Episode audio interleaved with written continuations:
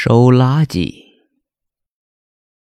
深夜，室友们都睡了，张小北还趴在床头玩着手机。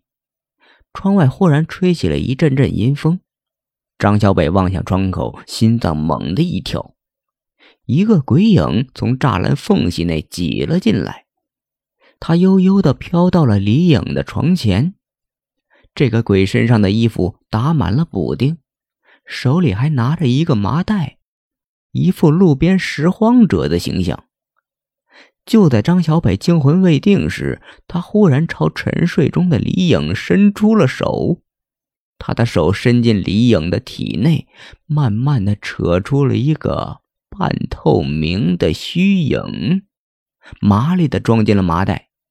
干完这一切，这个鬼扫视了宿舍里的其他人一眼，又从窗口飞了出去。第二天，李颖没起床。她的身体冰凉，已经气绝多时了。张小北联想起昨天晚上恐怖的一幕，急忙去图书馆查找关于鬼怪的书籍。忙活了一晚上，他终于有了头绪。原来那个衣服破烂的鬼叫做垃圾鬼，他最喜欢跑到阳间来收废品。那些一无是处、只会浪费粮食的人，也会被视为垃圾，收走他们的灵魂。张小北恍然大悟，怪不得垃圾鬼会找李颖下手，因为李颖平时就是班上的小霸王，只会欺负弱小、顶撞老师，从来没有为班级做过贡献。张小北脸上闪过一丝喜色。他想起一个令自己恨得牙痒痒的人，同样是室友的张兵。张兵长相英俊，成绩又好，是女生们暗恋的对象。张小北心中的女神也对张兵有好感，他多次拒绝了张小北的表白。脑海里浮现出那张讨厌的脸，张小北有了一个恶毒的计划，他要把张兵带坏。垃圾鬼就会收走张兵的魂儿了。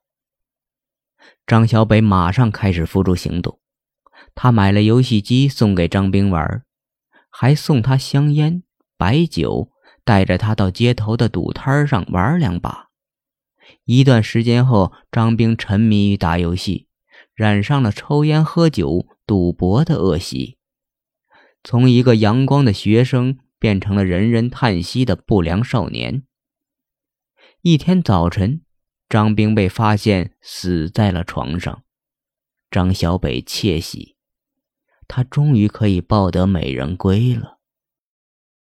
当天晚上，张小北看见垃圾鬼飘到了自己床前，他哆嗦道：“ 鬼大哥，你找错人了吧？我在这个世界上还有用，我不是废物啊！”垃圾鬼盯着他。冷冷的道：“为了一点小矛盾，你就处心积虑的害死了自己的同学？